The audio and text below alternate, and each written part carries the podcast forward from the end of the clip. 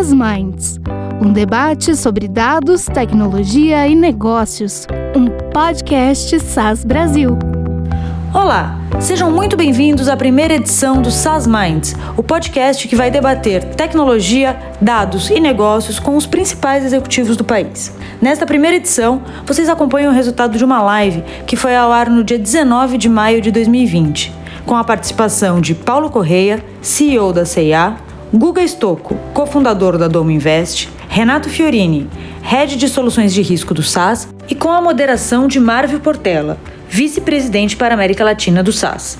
Nesse debate, eles falaram sobre os impactos da Covid-19 nos negócios e também sobre como a tecnologia pode ajudar as empresas a passarem por esse momento de uma forma um pouco mais tranquila.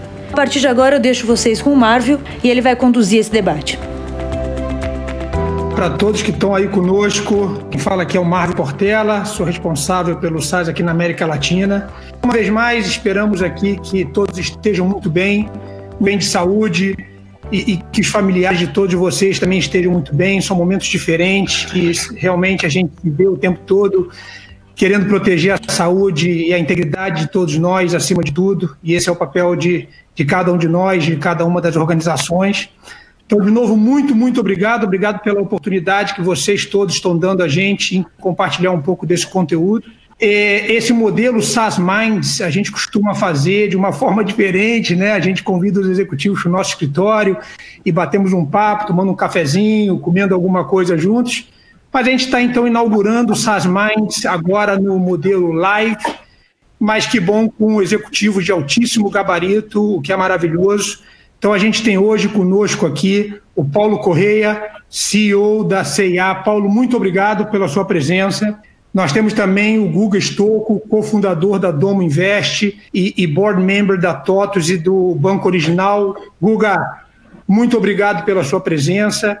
E também um representante prazer. aqui do. Obrigado, prazer é nosso, Renato Fiorini, que é o nosso head de soluções de gestão de risco. Também vai trazer um conteúdo muito bacana para nós. Então, um pouquinho de logística apenas. Vocês têm aí a, a, parte de perguntas e respostas. Por favor, fiquem à vontade de colocar as perguntas de vocês. A nossa área de marketing vai estar coletando e no final a gente vai, tendo tempo, responder aí algumas das perguntas. Caso a gente não tenha, a gente avalia uma forma de fazer os comentários chegarem de volta a vocês. Então, mais uma vez, a gente sabe, a gente está vivendo um mundo diferente Acho que é uma crise de saúde, uma crise humanitária sem precedentes, e no meio dessa crise surge uma segunda crise, que é a retração da economia. Né? Mas tem gente fazendo coisa muito legal, e é isso que a gente quer falar. A gente está aqui para falar de coisas é, que estão fluindo bem, a gente está aqui para gerar uma energia positiva, né? porque todo mundo tem que lutar para passar bem por esse período. Então eu vou começar aqui uh, pedindo para o nosso querido Paulo comentar um pouquinho como a CIA está passando por essa fase, Paulo, e, e como é que vocês estavam preparados para atingir ou atender o consumidor de vocês digitalmente? Bom, em primeiro lugar, Marvel, super obrigado pelo convite. É, é prazer aqui estar com vocês. É, de verdade, o que a gente está vivendo hoje é uma cena, obviamente, não planejada em nenhuma dimensão. Né? Quem falou que tinha alguma coisa preparada é, é, é meio, é meio por sorte, né? no mínimo. Na melhor das hipóteses, foi por sorte. É, então, assim, o que é, o que o que está acontecendo conosco, né? Como, como aconteceu, né? Eu nunca esqueço, já são já fazem dois meses, né? Então, só dois meses, a gente em, em alguns dias colocou todo o nosso escritório em home office e enquanto a gente foi colocando o nosso escritório todo em home office, a, começou a ver um primeiro impacto no fluxo das lojas e até que chegou um sábado fatídico lá que a gente fechou todas, né? São quase 300 lojas, são quase 15 mil pessoas envolvidas nessas operações, de um dia para o outro, fechando, fechando todas as operações, sem previsão de voltar. Então, obviamente que isso gera uma, um primeiro efeito angustiante, né? e agora, o que, é que vai acontecer, como vai funcionar. A gente. É, então, acho que ele desmontou basicamente um caminho de, de ter duas grandes frentes de trabalho. Uma primeira frente de trabalho, como se foi a primeira, que era ok, a gente não sabe o que a gente não sabe, quanto tempo isso vai durar. Vamos olhar aqui para o caixa e vamos olhar o que, que a gente precisa fazer para garantir a continuidade e, e sustentação da companhia por um prazo maior. E conseguimos construir cenários bem, bem, eu diria, bem pessimistas, conservadores, é, para tentar fazer um desenho e, ao mesmo tempo, tentando capitalizar a empresa e ajustar a parte de despesas da, da, da empresa para este novo cenário. Acho que isso consumiu uma nossa energia no primeiro momento, depois, o segundo momento foi mais de manutenção, continuidade desse, desse tema, mas acho que aí surgiu o, o pedaço mais, eu diria, é, é, interessante de todo esse processo, que foi quando a gente começou a olhar para, ok, então o que, que tem agora? Porque tem 287 lojas que estão fechadas, mas tem uma que está aberta. E, e aí mobilizamos a companhia inteira para essa uma loja, todo mundo virou aquela loja, todo mundo começou a criar soluções específicas para aquela loja. E isso tem um primeiro pedaço que, obviamente, você vai pensar mais na dimensão comercial, de, de transferir receita de um, de um canal para o outro obviamente que não é transferível assim tão um, um para um, né, principalmente com o posicionamento que a gente tem, mas o mais importante, eu diria, é o maior dos legados, foi aumentar dramaticamente o nível de consciência da companhia para as necessidades e o perfil de clientes e expectativas desse cliente deste canal. É, isso, para mim, é, foi transformacional, porque acho que de alguma maneira todo mundo começa a, entender qual, qual a melhor maneira de fazer os trabalhos e as ofertas e as propostas e os produtos para este canal novo. É, e, e, por um outro lado, e aí foi algumas semanas depois, começamos a abrir canais, é, começamos a abrir outros caminhos. Então tá bom, então esse canal estamos avançando, já entendemos a, a, quantidade de aceleração e começamos a aumentar o número de caminhos, de possibilidades. O, o, a premissa que a gente usou é, cara, tem um milhão de pessoas que entram na nossa loja todos os dias, nas nossas lojas físicas. Esse é o número correto, um milhão de pessoas todo dia. Essas um milhão de pessoas estão lá, então elas estão ali ainda. Elas, elas, elas gostariam de ter acesso a CA. Então, como é que a gente leva a CA para esse um milhão de pessoas todo dia? E passou a ser, aí virou um, um, um fórum que a gente vem trabalhando aí continuamente, é, de buscar novas soluções para levar a, CA na, na, na, vida das pessoas todos os dias.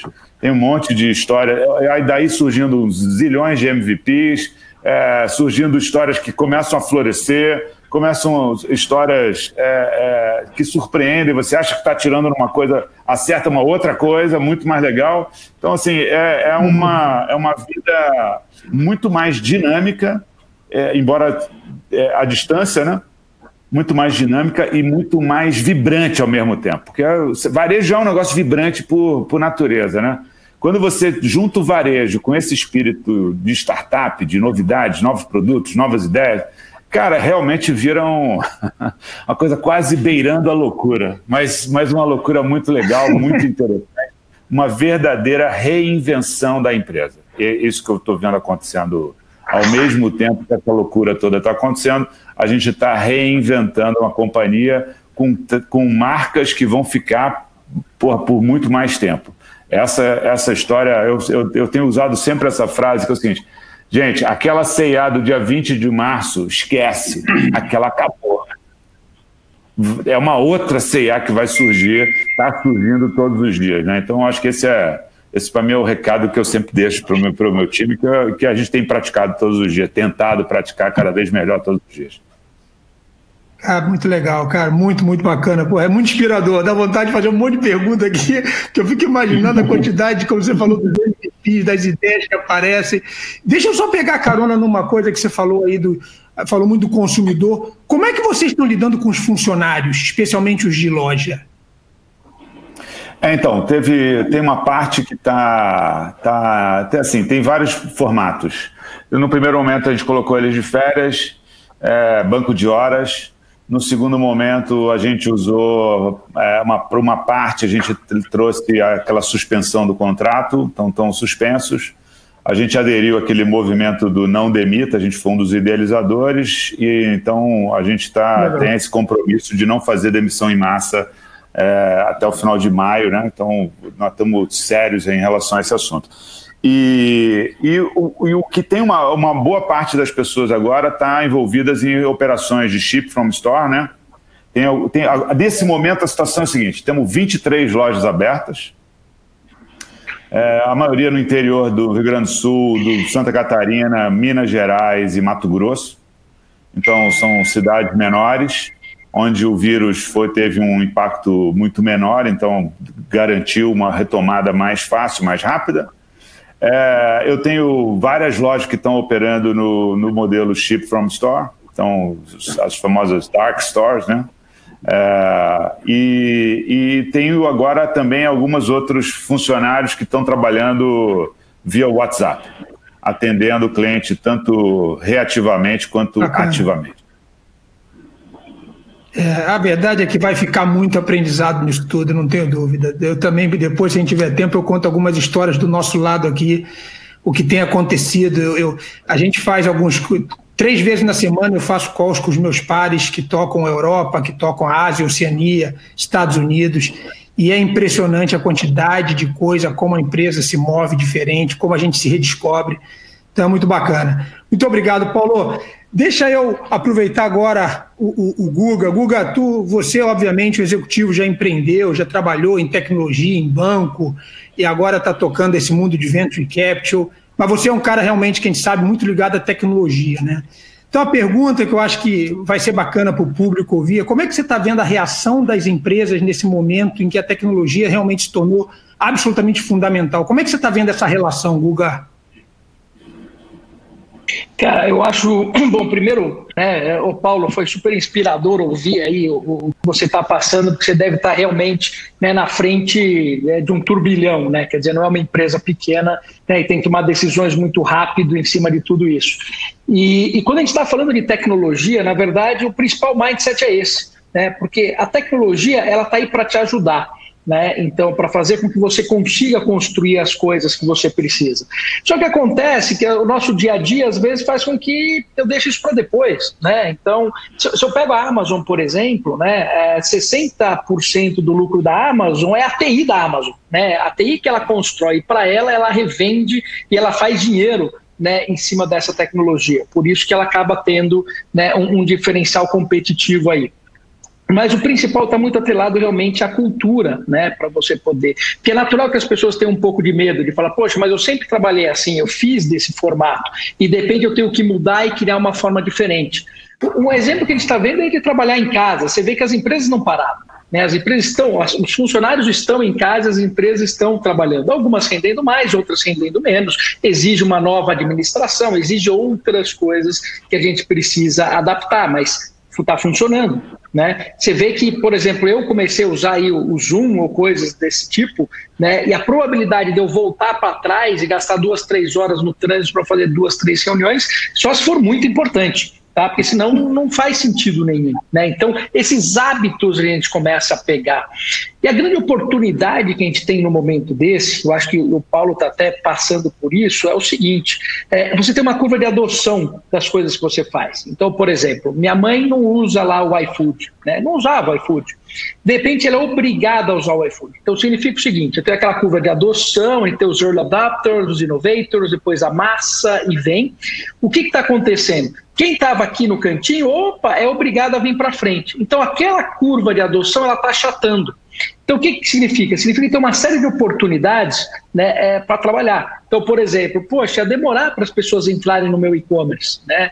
Pois é, eles vão entrar agora porque eles vão muito mais rápido. Daquele processo de três anos, ele vai demorar três meses. Né? Aquela funcionalidade nova que eu queria colocar no meu produto, né? De repente, agora é a hora de fazer com que eles usem. E principalmente fazer com que se crie o hábito né, para usar isso.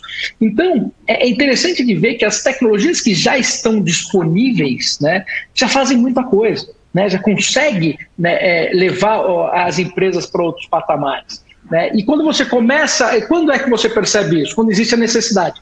Né? Então, a gente sempre fala de transformação digital, daí fala, pô, transformação digital vai acontecer. Ah, daqui a três anos ela acontece, nós estamos num processo, e de repente, quando tem que é, é, fazer de uma hora para outra, não, ela vem de uma forma mais rápida. Né?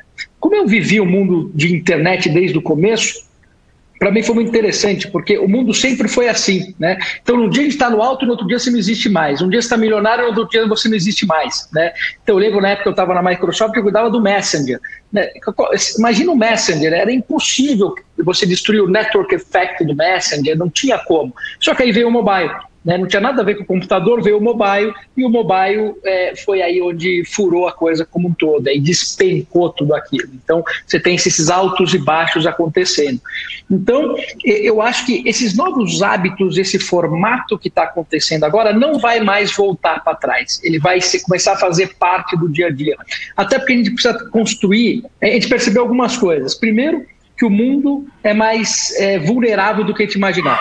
Nunca ninguém imaginar, desculpa, que uma pandemia ia acontecer. Né? Você ouve falar em aquecimento global, né? então vai subir um centímetro o oceano e as pessoas vão morrer daqui a 100 anos. Né? Era o máximo que a gente sentia do mundo. Né? De repente a gente percebe que não, isso é possível. Segunda coisa, a gente percebe também que o capitalismo tem um, um, um ele não sobrevive a três meses. Né? Então a gente precisa começar a trabalhar isso. As empresas, tem a questão do antifrágil, né? As empresas têm que começar a ser mais antifrágeis perante um modelo desse. Então, por exemplo, eu tenho uma rua de restaurantes, ela é antifrágil. O restaurante é frágil. O restaurante morreu, morreu, né? Mas se morreu três restaurantes na rua, né? Essa rua é antifrágil, ela continua. Então a gente vai começar a ver muito também das empresas. Como é que você é uma empresa antifrágil? Né? Porque a partir do momento que descobre que coisas desse tipo pode acontecer. E a partir do momento né, passa a ter o seu core business também no mundo digital, essa loucura começa a ficar mais latente. Então, assim, a gente olhando essa parte estratégica, a gente olhando o que está acontecendo no mundo agora, né, tecnologia ela está aí né, para te ajudar. Quando a gente fala inteligência artificial, basicamente está falando o quê? A gente está substituindo aquele trabalho repetitivo.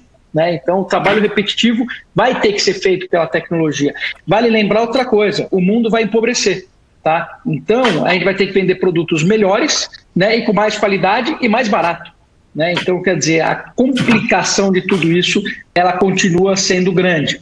Né? Então, é, eu verifico coisas, por exemplo, né, como até no, no, no banco, nas empresas que eu estou no conselho, né, que Cara, o, o, por exemplo, muita, muito, muitas funções do home office vão continuar. Né? Funcionou. Né? Então vai ter algumas pessoas que vão funcionar. Os escritórios vão mudar. Então, em vez de ter a posição fixa no escritório, no escritório eu vou ter a posição para juntar os squads, eu vou ter aquelas salas de reunião para fazer a reunião, para fazer é, esse processo de unir as pessoas e construir produtos né, e fomentar a criatividade. Mas para responder e-mail, eu não preciso de uma posição. Eu não preciso pagar o um metro quadrado caríssimo na Faria Lima para alguém responder e-mail. Tá? Então, eu acho que ele vai ter muitas mudanças nesse sentido aí acontecendo. É verdade. E aí, é só fazer um comentário uh, antes de, de voltar ao Paulo. Duas coisas interessantes. Você falou do escritório. Uh, um pouco antes, 15 dias antes do início de toda essa situação do nosso lado do mundo, eu tinha subido algumas pedidos de aprovação de aumentos de escritórios nossos na região, na América Latina e Centro-América. Né? E quando isso era mais ou menos a primeira semana de março, eu fiz uma última validação e subi. E eu estava seguro, tinha sido feito um estudo espetacular. Bom, quando dá mais ou menos dia 1 de abril, me pediram para fazer uma revalidação, mas era parte do processo que já estava acontecendo. Eu abro então as justificativas que eu tinha colocado junto com o time para um determinado escritório nosso. E eu li coisas que eu ficava rindo de mim mesmo, dizendo, cara, isso não faz mais sentido. E assim, ah, mas a gente é, não tem espaço para que todas as pessoas estejam no escritório. Ah, papapá, mas o home office, pipipi. Era impressionante que, eu vou te falar, eu nem narro aqui, porque se eu narrar a minha justificativa no dia de hoje, é uma vergonha. Então, essa foi uma mudança instantânea. Agora, olha o impacto que isso não vai gerar naquele metro quadrado mais central de uma região específica. Né? Esse, é um, esse, esse, é um fato muito interessante. Um outro caso que não tem muito a ver com tecnologia, mas eu gostaria de comentar. Eu, eu moro aqui em Key Biscayne, uma região aqui no sul da Flórida, aqui pertinho do centro de Miami, e tem vários restaurantes, aqui é uma ilha, tem 13 mil é, é, é, moradores, e tem um restaurante específico, chama Milanesa, muito famoso, muito querido, muito bem, quando começa essa história toda, eles fecham, e aí começa aquela loucura que você não acha mais é, máscara, você não acha mais nos mercados papel higiênico, você não acha mais esses rolos de cozinha, você não acha nada. Um dia eu recebo um e-mail desse milanesa dizendo: agora ele não é mais milanesa, ele é milanesa, restaurante e fresh market.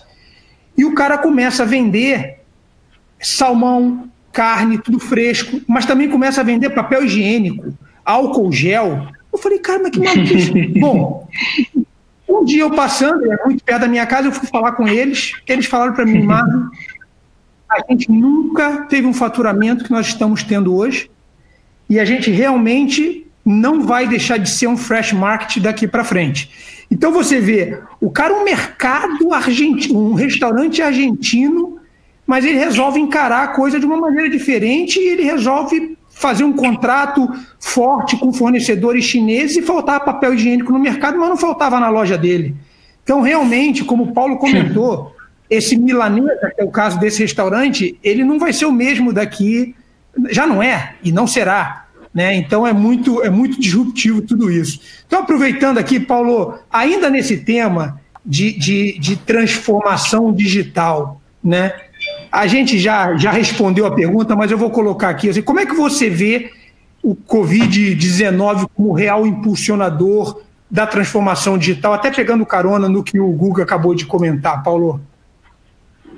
Cara, assim, eu, eu, eu, sou um cara que é apaixonado por ver a, a, dimensão comportamental da sociedade, assim, né? Então, eu, eu, eu acho que o ponto não é o vírus, né? O ponto é é, é, o que acontece com a sociedade antes, quando ela é, é ela é, é, provocada ou impactada por alguma coisa muito diferente. Às vezes essas coisas diferentes acontecem com, ao longo do tempo, às vezes ela acontece de uma vez só, então, de uma maneira super impactante. E, e isso está gerando uma mudança de comportamento muito forte, muito rápida, porque você não pode sair de casa, então o que você quer precisa chegar até você. É, e tem alguns formatos que já estavam, já estavam desenvolvidos, alguns em, em andamento, outros em estágio lá, de planejamento, whatever, não, não, importa, mas de verdade, cara, começaram a, a, borbulhar soluções de como é que você pode levar os produtos, os serviços à, à casa das pessoas, de uma maneira segura e eficaz, né? É, e, e, isso é a transformação digital, porque no final do dia é, é mudar a tua cabeça. Eu, eu, eu falo, eu, eu, falo, cara, tem coisa que a gente está fazendo agora que fala assim: nada me impedia de ter feito isso há seis meses atrás. Por que, que isso agora que eu estou fazendo? Né? Então, é, isso, isso é muito interessante, cara, porque é uma mudança de, de, de cabeça, né? De, é, é de cultural, né? Tanto que tem muita gente que, que fala, fala disso, né? De que transformação digital não é transformação digital, é transformação cultural, antes de mais nada, né? Porque a tecnologia ela permite que você crie soluções muito mais criativas, diferentes, mais simples em algumas dimensões para esses problemas da sociedade em si, né? Então eu falo, pô, você é uma prestadora de serviço, cara. A gente existe para prestar um serviço para a sociedade que as pessoas poderem se expressar através da moda, né? se, se expressar através do, do, do vestuário. E, e, e, esse é o caminho, essa é a história. Se as pessoas não saem de casa, então como é que eu consigo? Porque todo mundo continua querendo se expressar, cara. Eu, eu posso falar porque a gente tem feito um monte de focus group também, é, é, tipo, à distância, né? Tipo, com todas essas ferramentas. E, cara, tá todo mundo tem, tem várias, como, como qualquer situação, tem várias formas de olhar o assunto. Tem gente que, cara, que, que ela fala assim: tem dia que eu passo o dia inteiro de pijama, mas no dia seguinte eu quero ficar toda montada. Eu quero ficar bem, porque eu, eu preciso olhar no espelho, falar, tô bem, a vida tá continuando, não vou deixar a depressão me pegar, sabe? Tipo, para cima. Tem uma galera, cara, que tá de home office, que daqui da cintura para cima tem um perfil da cintura para baixo é outro perfil. E está fazendo com, suas combinações. Né? Estou falando aqui de vestuário, tá? Só, é só para deixar claro assim. Isso tão, vai gerando outras coisas. Então, por exemplo, se eu, se eu apareço sempre daqui para cima, É, e o cara começou a aparecer todo dia nesses, nessas ferramentas. Tem gente lá pensando: como é que eu posso fazer agora uma produção assim? Eu queria usar uma blusa assado, eu queria usar esse tipo de casaco para combinar melhor. É, cara, faz parte, cara. No final, a gente, se, a gente pensa nisso. Algumas pessoas pensam muito, outras pessoas pensam mais ou menos, outras pessoas pensam um pouco. Mas, cara, você sempre está pensando, não é um negócio, ah, vou botar qualquer coisa. Não é qualquer coisa.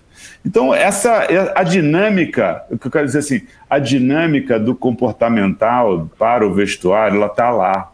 No Covid mudou o contexto, mas a dinâmica continua lá, cara, é a mesma. A, a questão é você conseguir conectar o que você tem para essa dinâmica nova. Então, é de verdade, eu tenho várias categorias eu falei para pijama, é um negócio que nenhum planejador do universo imaginava a quantidade de vendas que ia ter uma categoria como essa num momento como esse.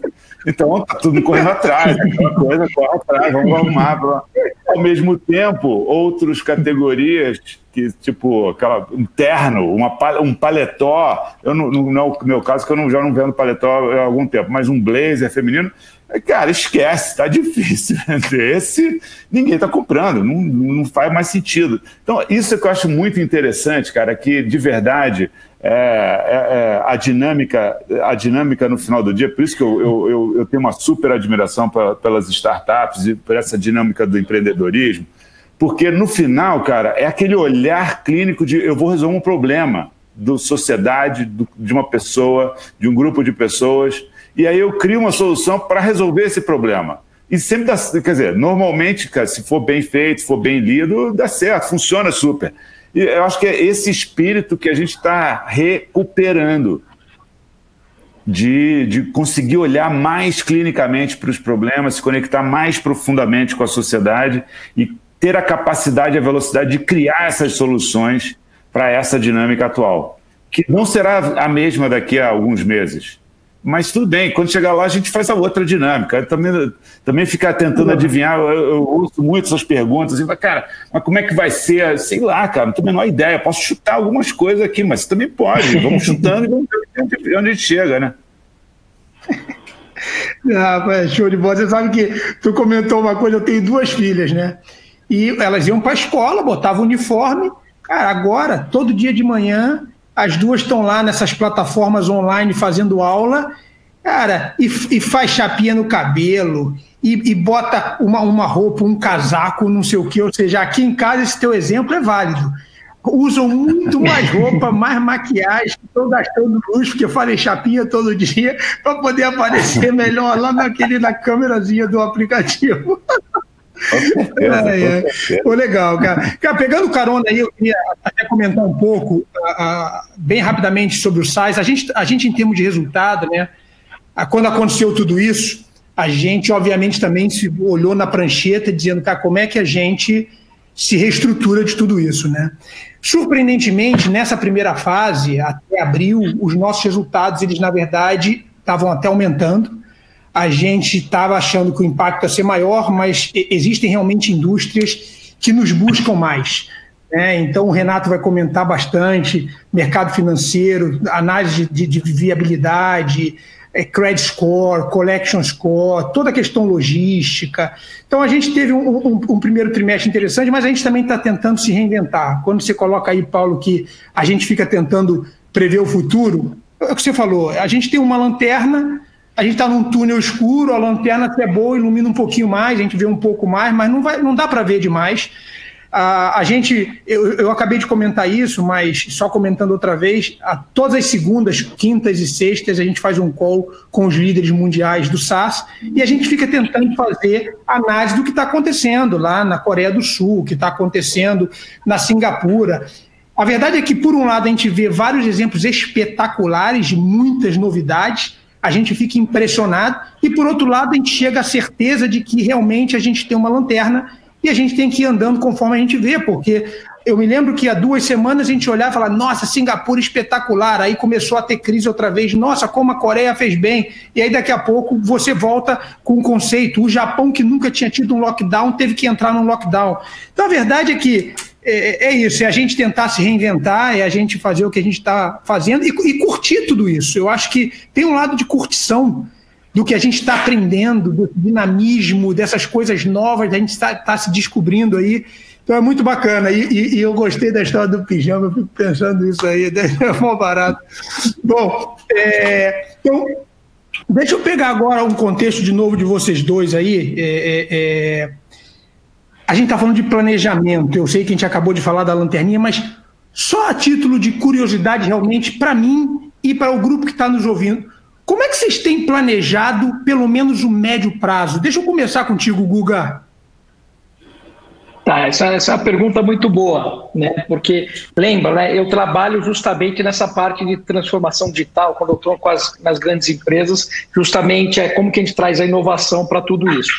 E a primeira coisa que eu falo sempre é o seguinte: quando a gente está entrando num mundo que ele é muito volátil, né, ele muda toda hora, uh, o teu planejamento de médio prazo ele é basicamente uma lanterna.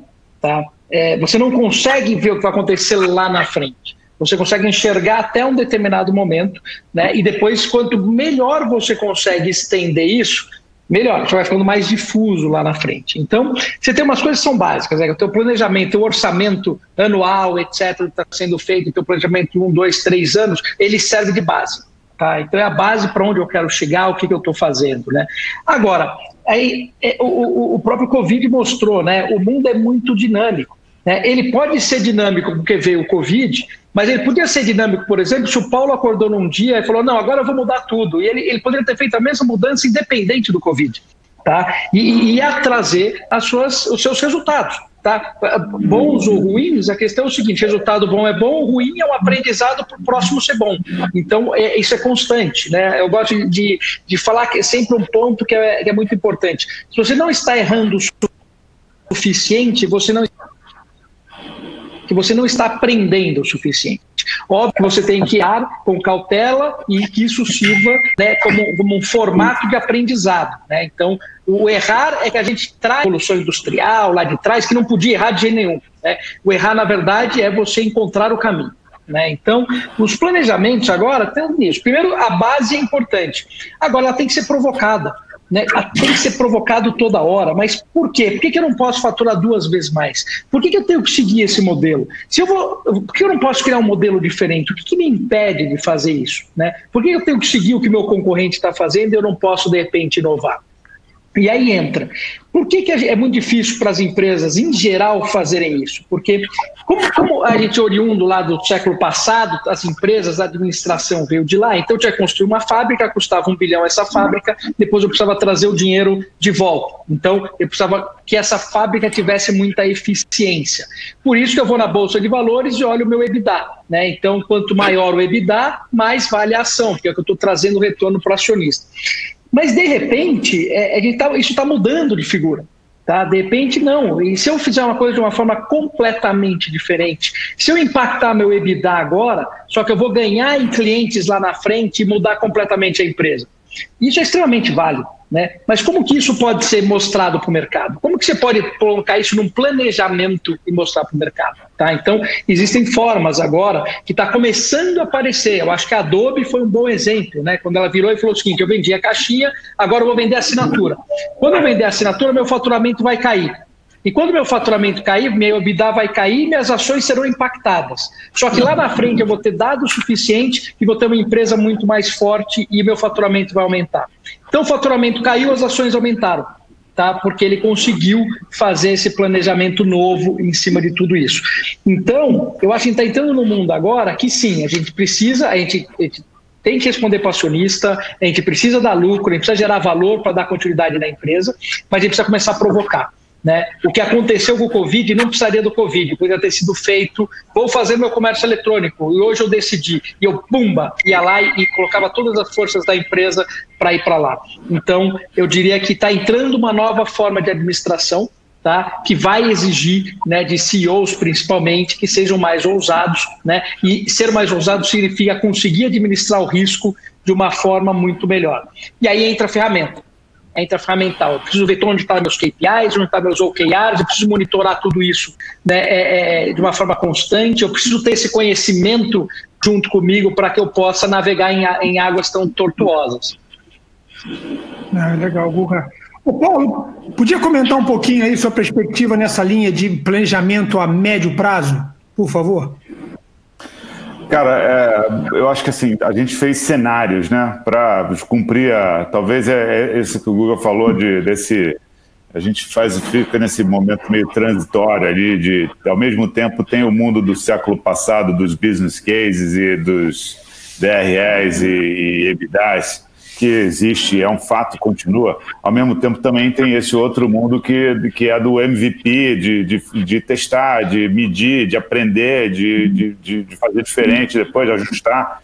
Então, é como, como conviver com essas duas coisas. Então, uma parte, a parte do talvez mais tradicional é exatamente construir cenários. O que, que a gente imagina que poderia ser o pior dos casos, quando as lojas vão abrir, quando elas vão recuperar, buscar algumas informações lá na Europa, buscar algumas informações na China, tentando entender como é que está sendo a curva deles, ouvindo alguns consultores, e você formatar esses cenários e construir cenários, principalmente financeiros, para essas diversas possibilidades e entender, falar assim, cara, isso aqui, independentemente de qualquer, qual, qual das possibilidades, esse assunto A, assunto B, a decisão A, a decisão B, eu preciso tomar, preciso avançar com elas.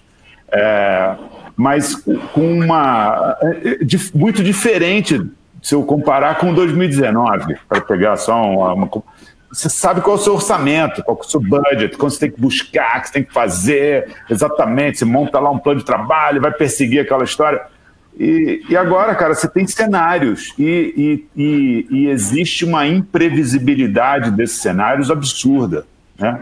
Então, mais importante só do que tentar cumprir o número específico do budget novo que vai ser estabelecido naquele próximo mês ou daqueles próximos dois meses, é de buscar caminhos novos, buscar formatos novos para criar novas avenidas, para você crescer o negócio, independentemente se o, o que, que, vai acontecer com a retomada da economia.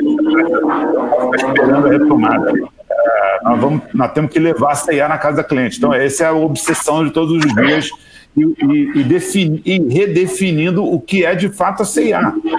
Também aquela, aquilo que a gente oferecia já não necessariamente precisa ser a resposta para o que vai ser o futuro. Então, essa, esse para mim é a dicotomia de, de, lidar com o plano de médio prazo, de que você tem que fazer algumas coisas que são mais tradicionais, olhar claramente com a disciplina, etc. Mas, por outro lado, você também tem que criar essa CIA, startup, que tem que criar novas soluções, novos formatos para poder escalar e, e, virar um unicórnio. É, sabe, essa mesma. Legal, legal. São duas, duas, duas, duas personalidades na mesma, na mesma empresa. Legal. Deixa eu improvisar aqui, Guga que é, você, obviamente, toca aí esse mundo de, de venture capital e a gente acabou ouvindo comentários do Paulo e, e o seu mesmo sobre as startups. Ah, algumas pessoas têm feito comparações né, do momento.com com o momento das startups hoje em dia, e aí tem uma leitura mais recente dizendo que as VCs estão buscando camelos e não unicórnios, e, e porque o camelo realmente é sobrevive mais e, e, e, e bebe, sobrevive com pouca água. Devem ter pessoas assistindo a gente aqui que são empreendedores e, e, que talvez estejam fazendo essas perguntas, já tenham feito uma primeira, já tenham levantado um primeiro dinheiro do Angel, mas estivessem perto de levantar um dinheiro com uma VC. Como é que você vê, e diga que você poderia dar para os, para os empreendedores que estão se vendo nesse dilema, Guga? Olha, é, é, muito bom, até porque o mercado de venture capital mudou completamente aí nos últimos 15 dias. Tá? Na verdade, nos últimos dois meses. Quando eu digo completamente, é porque é, a questão do unicórnio tá, é, é interessante, porque tem que é, é muito sutil a questão. Vou dar um exemplo para vocês. Se eu der um bilhão na mão de todo mundo que está vendo essa live aqui, tá, de reais, e falar para eles, você precisa construir uma empresa que fature um bilhão, tá? Muitas das pessoas vão conseguir, porque elas foram treinadas para isso. Tá? Então ele foi na faculdade, ele ensinou, olha, eu tenho que comprar, eu tenho que vender, eu tenho minha margem, eu tenho que fazer marketing, ela tem o, o, o, o mecanismo para fazer isso. Agora, se eu der um bilhão na mão de todo mundo aqui e falar, eu quero que você crie um aplicativo que as pessoas usem pelo menos cinco vezes por dia, sem estímulo de marketing, só pelo seu produto. A probabilidade de alguém fazer um aplicativo desse é muito difícil. Né? Então, talvez saia um. Né? Sai, tá, se sair um, esse é o tal do unicórnio, porque às vezes ele não tem um modelo de negócio expressivo, mas ele conseguiu ganhar por si só né, uma atração, porque ele foi feito em termos de produto muito bom. Tá? Então, esse é um tipo de produto. Existe um outro que a gente tem que tomar cuidado, que é onde muitas vezes a gente cai nas armadilhas né, dos unicórnios, quando você vê por aí, que é o seguinte: vou montar o um unicórnio agora na frente de todo mundo. Muito simples, eu abro uma loja e eu vendo 100 dólares por 90 dólares. Né? Então você me paga 90, eu te dou 100. Vai, eu vou vender muito? Em quanto tempo eu faturo um bilhão de dólares? Né? Eu vou faturar. Como eu vou ter uma fila muito grande, eu vou fazer o seguinte: eu vou vender publicidade nessa fila. Tá? Porque eu vou recuperar aqueles 10 dólares que eu estou devendo, né? E na verdade vou ganhar 12. Então, esses 2 dólares que eu vou ganhar em cima da fila, né? É, é em cima, é, vai ter o sucesso. Então, todo mês eu estou falando: olha, vendi de publicidade um dólar faltam 11, né? Prejuízo, prejuízo. Vende 2 dólares, faltam 10, né? E aí vai indo, né? E, e depende quando você vai entender, peraí, esse negócio não fica em pé. Então, é, você entender o que é um bom produto é uma coisa, e você entender o que, que é, é, é eu simplesmente estar subsidiando é outra. Então, por exemplo, eu vou no WeWork, eu adoro o WeWork, mas ele está subsidiado, porque não dá, não funciona com todo aquele investimento em pé natural. Então, quando teve essa mexida no York, é porque, pô, subsidiei, eu estou vendendo né, é 100 dólares por 90, então é óbvio que eu vou para lá. Então, esse é um primeiro passo. Segundo passo que está entrando muito forte, que chinês faz muito bem disso e a Amazon está fazendo muito bem disso, que é, é o pior cliente, o pior concorrente que você pode ter é aquele concorrente que pensa a longo prazo. Tá? Aquele que pensa a longo prazo e faz suas estratégias a longo prazo, é o que acontece. Esse, no meio do caminho, esses avanços faz parte do dia a dia dele, mas ele está olhando lá na frente. Ele não se preocupa em perder dinheiro num primeiro momento, porque ele sabe que ele está caminhando na estratégia e ele está consumindo. Ele está cumprindo. Eu vi uma, um, uma frase do Jeff Bezos uma vez que eu achei muito interessante, né? Ele falou que a Amazon viu a Amazon porque ela teve um milagre econômico. Qual foi o milagre econômico? Porque teve a bolha. Quando teve a bolha, a ação passou de 100 para 2, todo mundo quebrou e eles olharam para dentro de casa. Como é que está a gente? Pô, a gente está crescendo, estamos caminhando bem, estamos caminhando bem. Então esquece o mercado externo, foca no interno e continua nos seus KPIs crescendo. E aí foi aí que ele teve que pegar toda a sua tecnologia e revender a tecnologia né, para conseguir sobreviver. Foi quando ele criou o AWS. E ele passou seis anos sem ter um concorrente. Então, a primeira nuvem para concorrer com a AWS, que vai vir com o Azure de Microsoft, né, ou o próprio Google, veio seis anos depois. E ele falou: você nunca faz um produto que por seis anos você não tem concorrente. Né, você lança o Kindle, dois anos depois tem um. Você lança o iPhone, dois anos depois tem um Android. Né, e ele passou seis anos. Então, houve um milagre econômico. Então, é, eu vejo o seguinte: é, hoje, quando eu estou olhando uma empresa, primeiro, ela tem que resolver um problema né? E que resolver esse problema. Segundo, os empreendedores. É importantíssimo porque é, é, você pode até ter um produto ruim, mas se o empreendedor é bom, você consegue caminhar. Três, agora ele vai ter que trazer também, a gente chama dos cabelos brancos. Não adianta ter só empreendedor novo, porque a gente começa a entrar num mundo tão complexo que ele precisa entender o todo em cima de tudo isso. Né?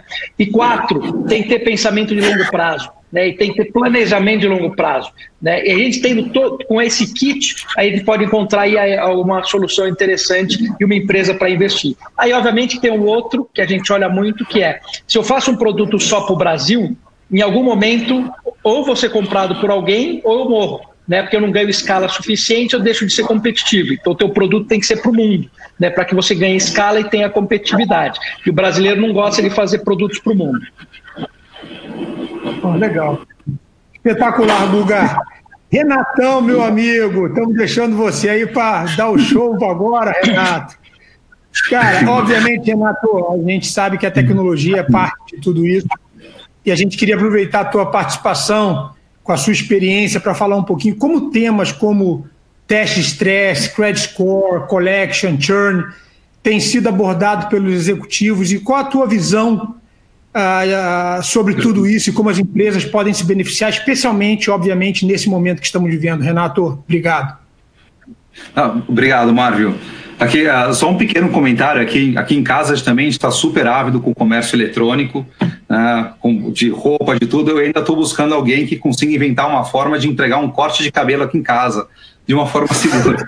Teve um fim de semana aí que eu estava desesperado, peguei a maquininha e eu mesmo cortei meu cabelo, né? Mas uh, estamos sobrevivendo e se adaptando, como todo mundo. Então, assim, uh, eu acho que uma série dos pontos que eu ia colocar aqui, muito o Paulo e o Guga já, já anteciparam, né? Então, a gente vê realmente uma tendência maior, as empresas buscando fazer gestão baseada em cenários. Né? Então, antes, antes a gente falava stress test, ah, o que, que aconteceria com a minha empresa numa situação de estresse para eu me preparar para ela. A gente já está numa situação de estresse, né? Então, mas mesmo assim, é, é, um ferramental que é muito útil, tá? que permite eu testar não só os fatores externos, puxa, essa quarentena durar três meses, seis meses, nove meses, e aqui eu estou falando não só a quarentena for, formal, mas a informal também, né? As pessoas, quando que as pessoas vão se sentir uh, seguras e aptas a frequentar, independente de haver uma, uh, uma, uma, lei ou regulamentação ditando se, pode, se as pessoas podem ou não sair de casa. Então, uh, além dos fatores externos que a gente consegue simular, tá, com a tecnologia para justamente apoiar o processo de decisão, a gente também consegue uh, simular nossas, nossas políticas, nossos processos. Então, assim como foi mencionado, a gente antes a gente estava muito nessa mentalidade de sempre ganhar é, uma eficiência operacional na margem, é, todo ano melhorando um pouquinho o meu processo, e, mas mantendo sempre o mesmo. Agora a gente vê as, as empresas mudando para uma administração mais por, com o desenvolvimento dos processos em formato agile. Então, vai desenvolvendo, sem ter exatamente um target muito definido, vai adaptando uh, os seus processos, o que deu, assim como o Google mencionou, vai errando e vai corrigindo. E uh, justamente a ferramenta de simulação, de uma plataforma de simular cenários, ajuda justamente que eu posso cometer erros ali sem ter que efetivamente incorrer no prejuízo. Então, já consigo fazer uma limpar uh, o, alguns cenários que não faz sentido e efetivamente só testar na prática os que a gente acredita que são mais é, promissores. Tá? Então, a gente vê muito essa questão da gestão por cenários. E também tem uma outra situação, né, que é, que é o seguinte: o, as empresas que dependem do analytics para venda, para marketing, prevenção à fraude, risco de crédito, né, são modelos preditivos, uh, muitos dos modelos que são utilizados foram treinados uh, com dados que hoje não são uma realidade. Né? Então, qualquer modelo de crédito que eu tinha no passado que explicava o crédito do meu cliente final, até para uh, uh, definir se eu vou uh, fazer um finan financiar meu cliente final ou não, assim, são os modelos, muitos deles não funcionam mais, porque nenhum deles foi criado considerando a situação atual. Então, a gente também usa, né, o que a gente vê é ainda que tem uma série de ressalvas, assim, de usar essa, essa simulação de cenários para eu criar meus dados dummy, né, assim, a, assumindo que eu vou ter essas premissas, que esses clientes nessa situação vão enfrentar, aí eu retreino meus modelos, retreino meus processos e passo a utilizar. Então a gente vê uh, muitas empresas que estão buscando essa expertise analytics para justamente trabalhar com esse com um cenário que está sendo montado e não com dados históricos. Essas são algumas das transformações uh, que a gente vê uh, na parte de tecnologia. Show de bola, Renatão. E, e vem cá, ah, Renato, a título de collection score, algum comentário que você tem, alguma coisa que você tenha visto já, porque talvez seja um pouco recente, mas você, você tem tido conversas com os executivos sobre estratégia de cobrança? A gente, assim, de longe, quando eu falo, assim, a maior parte dos meus clientes são efetivamente do mercado financeiro. A maior preocupação, num primeiro momento, está sendo a questão das perdas de crédito, questão do aumento da provisão, o impacto do capital, tá? E, mas também já, estão pensando nesse segundo próximo passo, né? Então, a gente tem, uh, por exemplo, o banco, ele tem algumas escolhas, né? Ele pode escolher, ah, vou seguir com o meu processo atual, vou fazer um processo de cobrança. Então, tem algumas empresas que têm um capital de giro, que num primeiro momento não estão conseguindo pagar, ou famílias que, dada a natureza uh, do, da sua renda num primeiro momento não estão conseguindo pagar, famílias e empresas que tradicionalmente nunca teriam entrado em default e só por causa do Covid estão entrando, é uma questão bem até de tempo dessas famílias e empresas se adaptarem e conseguirem estar de pé. Então, o banco ele tem duas opções. Ele pode identificar esses clientes que estão nessa situação muito particular tá? que não, não vai ser uma parcela pequena, e eles podem optar, vou seguir com meus processos atuais, com um processo duro de cobrança, tentar recuperar o que eu consigo no curto prazo, ou eu posso pensar, não, eu vou refinanciar, dar um fôlego adicional de seis meses, e aí, dessa forma, muito mais provável que eu vou conseguir recuperar todo o valor, e ao final desse processo eu vou ter cliente que é fiel, que está feliz com o relacionamento com o banco e vai continuar me gerando receita para o futuro. Então, os, os, os, executivos do mercado financeiro estão tendo que balancear essas ações para o curto prazo, né? Como é que eu consigo manter a minha solvência no curto prazo, como também manter minha rentabilidade, meu relacionamento ah, no longo prazo. E aí é que realmente surgem ah, estratégias novas de cobrança, né? Para eu justamente identificar com o Collection Score quem que são esses clientes chaves e já ser e ter uma campanha proativa uh, de eu fazer um talvez um refinanciamento. Legal, obrigado. Uh, Paulo, a, a gente falou de, de, de clientes. Já dá para fazer uma análise de estratégia de retenção de cliente nesse momento? Cara, é, eu, eu, no nosso segmento, eu acho que retenção tem a ver com tem a ver muito com o produto, né? Tem a ver muito com a capacidade de levar o produto que a pessoa quer na hora que ela quer. É, isso, eu acho que a retenção tem a ver exatamente com uma recalibração dos, das, suas, das categorias que a gente está oferecendo que são relevantes nesse momento, tem a ver com recalibração do próprio estilo do produto para este momento, que as pessoas estão passando mais tempo em dentro de casa, e a, e a velocidade para poder apresentar isso para o cliente. Porque uma coisa é identificar, outra coisa é, é, a, é a, velocidade para conseguir trazer isso na hora que o cliente está tá, tá, tá, tá, querendo.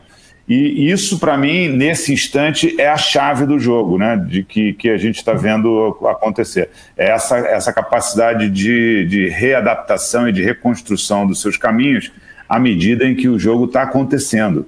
É, obviamente isso não é fácil, porque eu estou falando, nenhuma, nem, nenhuma parte da indústria está completamente preparada para esse nível de velocidade. Mas a gente vinha fazendo vários experimentos e várias é, é, iniciativas nessa direção. Quando chegou essa hora, isso ajudou bastante. A gente não tem que ficar pensando na história, era muito mais de pensar em como escalar, como trazer isso num nível, num nível maior.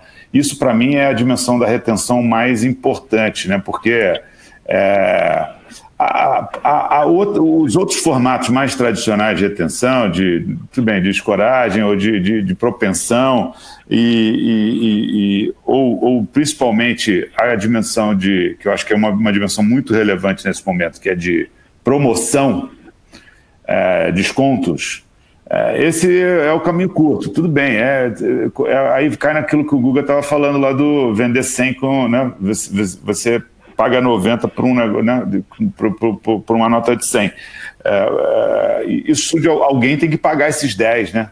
Alguém, de algum jeito, isso tem que ser colocado. Então, eu acho que esse, esse é sempre o caminho, para mim, é o caminho curtinho, mas que ele não tem muito fôlego. Então, eu tenho preferido realmente olhar muito mais na dimensão da das necessidades e oportunidades no mercado, ao invés de só é, comprar é, esse mercado. Ah, muito legal, muito bacana essa perspectiva, Paulo. É, agora, falando um pouquinho, eu sei que o, o Google é um entusiasta aí do velho conhecedor do mercado financeiro. Vou fazer uma pergunta que está um pouco fora do contexto aqui da linha de sequência, mas eu acho que é importante para o público.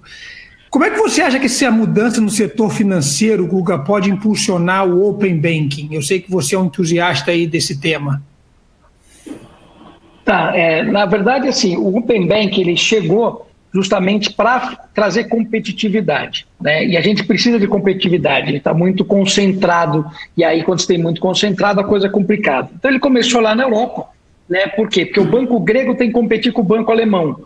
Então, se o banco grego precisa do cliente, o banco alemão fala, não, não vou entregar o cliente, porque o cliente é meu e o dado do cliente é meu, né, o banco grego não consegue competir. Então, foi criada uma lei falando o seguinte: olha, bancos, vocês vão poder, entre si, né, vocês vão ter entre si mandar informações de um para o outro. Uh, então, veio aí no Brasil, a gente está seguindo um, muito semelhante ao que foi o Open Banking lá, lá, na Europa, né? Então, agora os bancos vão ser obrigados, né, através do, do, do, das APIs corretas, a entregar sua informação, para que isso passe a ter competitividade né, entre os mercados. Então, uma fintech, por exemplo, que tem um bom serviço né, e está resolvendo um problema, ele vai poder se conectar e acessar os dados daquele cliente e poder trabalhar de uma forma melhor. Um varejista vai poder lançar também o próprio banco ou alguma coisa semelhante, ele vai poder puxar essas informações. Uh, mas a grande oportunidade está no Open Banking, no conceito do Banking as a Service. Né? Então, por exemplo, o Banco Original disponibiliza as APIs, onde você quiser construir um banco, você pode construir em cima das APIs do Banco Original, por exemplo. Né? Então, isso é uma tendência muito grande, porque o que demorava muito antes, em termos de tecnologia, para você construir e fazer, agora você pode conectar. Né? Então, você consegue conectar algumas coisas e aí você consegue ter um serviço muito rápido.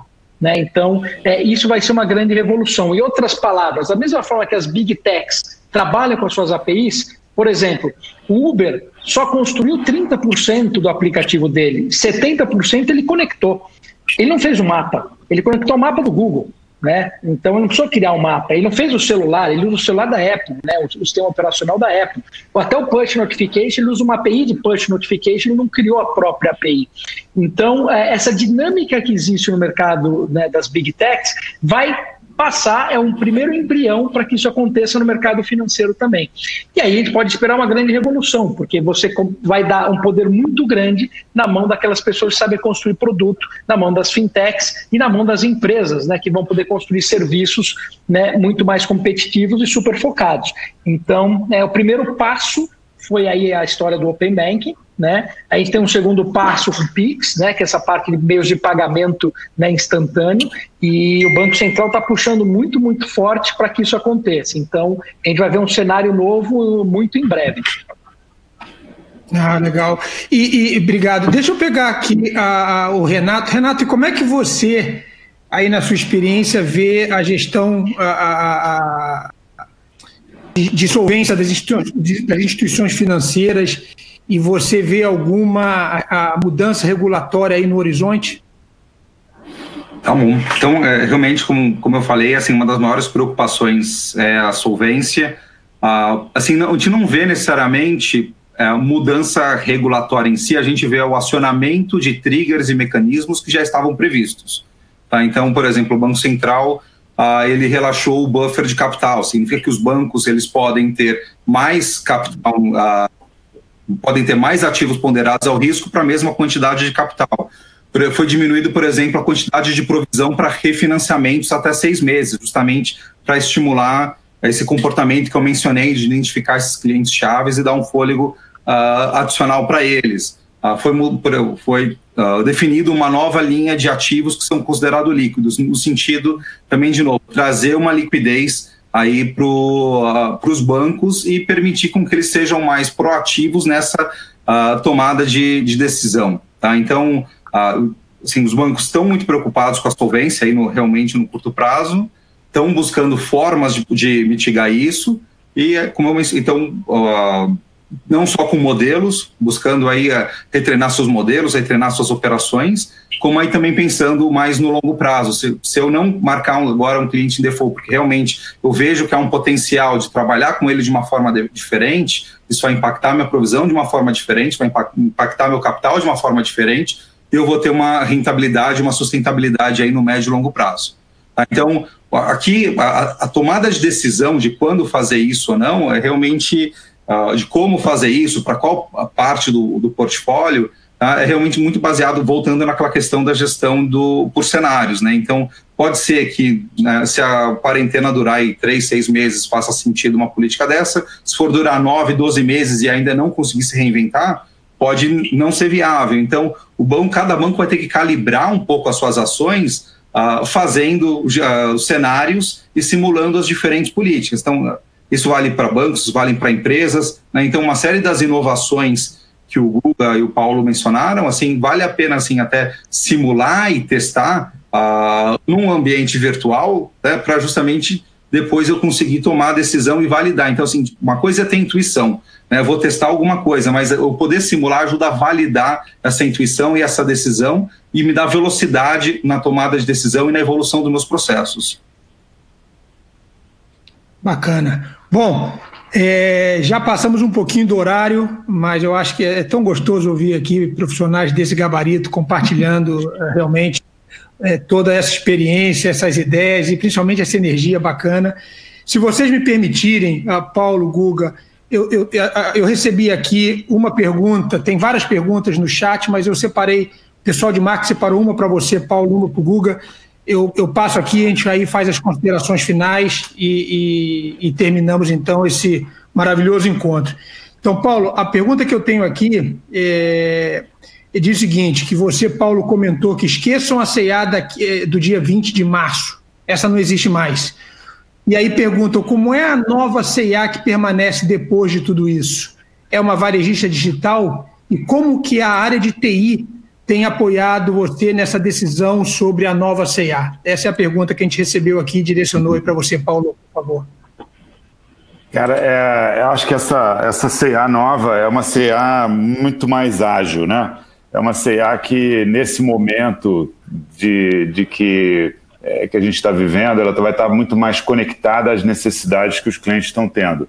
Se o assunto hoje é esse formato e-commerce, on, comércio online, é, é uma história mais forte, a gente vai estar muito forte, a gente já está ficando cada dia mais forte nesse assunto, mas é, assumindo humildemente o seguinte, que isso é uma, é, uma, é uma estrada que vai estar em constante evolução e a gente vai ter que estar moldando essa, essa empresa para essa evolução do comportamento da sociedade. Então, essa, essa acho que esse é um, esse, esse para mim é, é, uma definição mais generalista aí do, de como é que é essa, essa nova CA.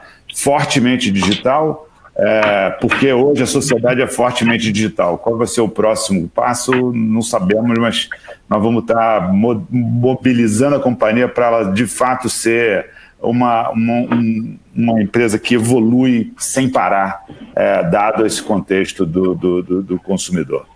É, a, o segundo ponto que era, desculpa, acho que eu perdi aqui. Então era, era a história da, da... Qual a importância da TI de vocês em todo ah. esse cenário da mudança? Cara, a tecnologia é, é, parte do jogo, né? Eu acho que a grande mudança assim dos últimos tempos tem a ver exatamente com entender que TI passa a ser, deixa de ser aquele lugar em que você chega lá e faz um pedido e depois fica bravo porque o pedido vai demorar sei lá quanto tempo, vai custar sei lá quanto, e quando chega não era bem aquilo que você precisava, para uma cena em que é tá ali junto, tá construindo a solução junto, tá pensando, contribuindo na construção da solução juntos, tá desenvolvendo, tá testando, é, agilidade totalmente conectado com a solução de problemas para o cliente. E, é, então, assim, não dá nem para pensar que a gente vai conseguir fazer qualquer transformação sem a, a, dimensão tecnologia completamente integrada na solução e no desenvolvimento das soluções de problemas. É, passou a ser competência core de qualquer companhia, cara. É verdade, é verdade. Show, muito obrigado. Guga, a, a pergunta que, que a gente recebeu aqui para ti, assim, com esse aumento nos canais digitais, qual é a sua visão sobre medidas contra fraude? Ah, bom, o canal digital ele é diferente. Então você vai é outro tipo de fraude que você tem num canal digital que naquele tipo de fraude que você está acostumado, tá? Uh, e outra, fraude no mundo digital é uma constante, ela não acaba nunca. Né? As pessoas são extremamente criativas e estão sempre criando novos formatos né, para isso. Então, eu diria que é, né, no Brasil, em geral, é, a fraude não é olhada com tanta atenção. Então, às vezes ela acontece, ela acontece de manada, que a gente não fica sabendo né, de tudo o que está por trás ali.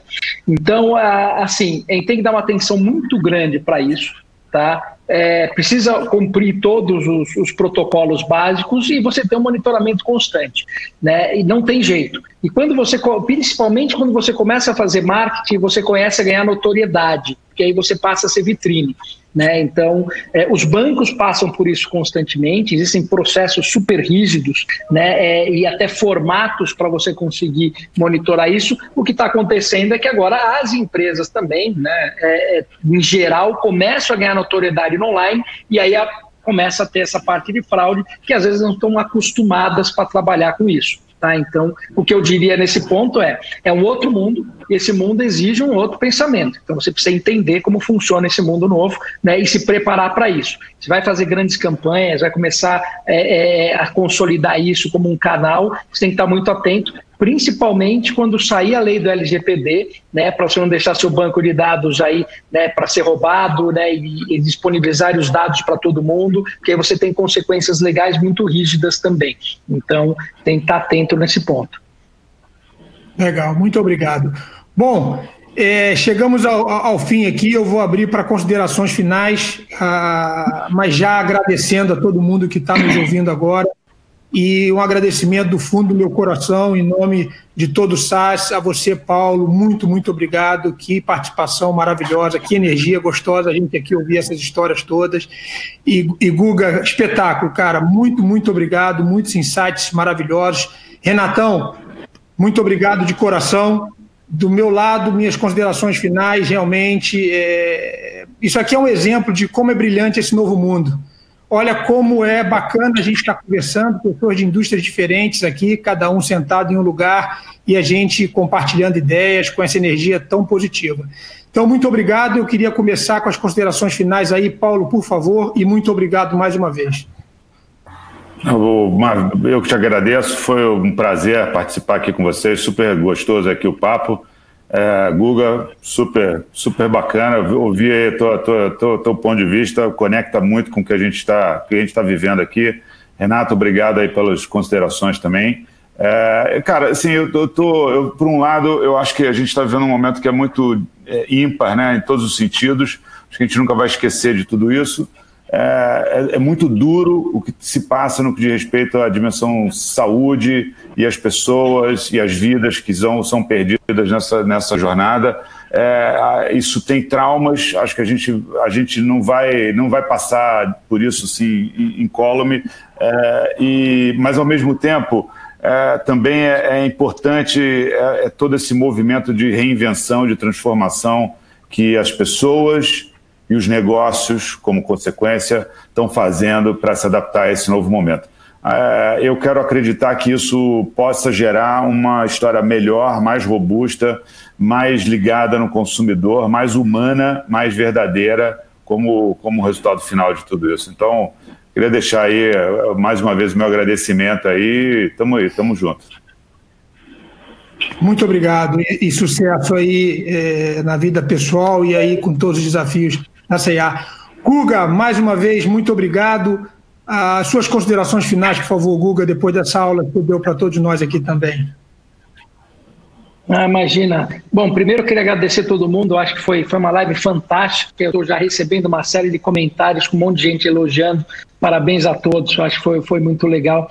E, e o que eu deixo no final é que é o seguinte: a gente está numa crise e toda crise passa. Tá? E é natural que uma crise é sempre pior que a outra, então ele está sempre tendo uma crise pior. E Só que o momento de crise também é um momento de oportunidade. Né? Se você pegar o ideograma chinês, né, que, que significa crise, ele é a mistura de dois ideogramas, né? do ideograma risco e do ideograma oportunidade. Né? Então, significa que a gente está no momento de risco e oportunidade. Né? Eu acho que é muito importante também não, não confundir oportunidade com oportunismo. Então, estou falando de oportunidade no sentido de ser ou, ou, é, é, a gente poder usar esse aprendizado para sair dessa crise com algo melhor. Tá? Então, se a gente tiver esse pensamento, eu acredito que a gente sai dessa crise de uma forma muito melhor, né, trazendo essas oportunidades, né, e, e aí vamos sair dela é, melhores, mais fortes e prontos aí para fazer o país crescer de uma forma muito mais rápida. Muito, muito obrigado, Guga, mais uma vez. Renatão, suas considerações finais e muito obrigado, Renato. Então, bem, eu só gostaria de agradecer a todos aqui pela oportunidade de participar a, junto com vocês, de poder trocar essas informações. A Paulo, Guga, Marvel, muito obrigado. Uh, realmente a gente está num momento que é diferenciado, um momento que a gente, ao mesmo tempo, temos muitos desafios, temos uma questão humana muito complicada no curto prazo, mas também tem, aí, como o Hugo mencionou, oportunidades, é um momento de transformação, tá? de, possivelmente até de aceleração. A gente tava, já estava no momento aí de uma tendência de aceleração tecnológica e o, o vírus ele que meio que compõe com isso. A gente pode ver realmente uh, novas tecnologias, novos hábitos uh, que vão estar tá surgindo. A gente vai adotar uh, relativamente o que, o que antes seria no médio e longo prazo, a gente vai adotar agora no curto prazo. Então, só queria agradecer a todos a atenção. Tá bom, muito obrigado então. Estamos terminando por aqui. Obrigado a todos que nos assistiram mais uma vez. Obrigado, Paulo. Obrigado, Guga. Obrigado, Renato. Obrigado a todos que nos ajudaram a organizar esse evento. E até a próxima. Fiquem todos com Deus. Um abraço. SAS Minds um debate sobre dados, tecnologia e negócios. Um podcast SAS Brasil.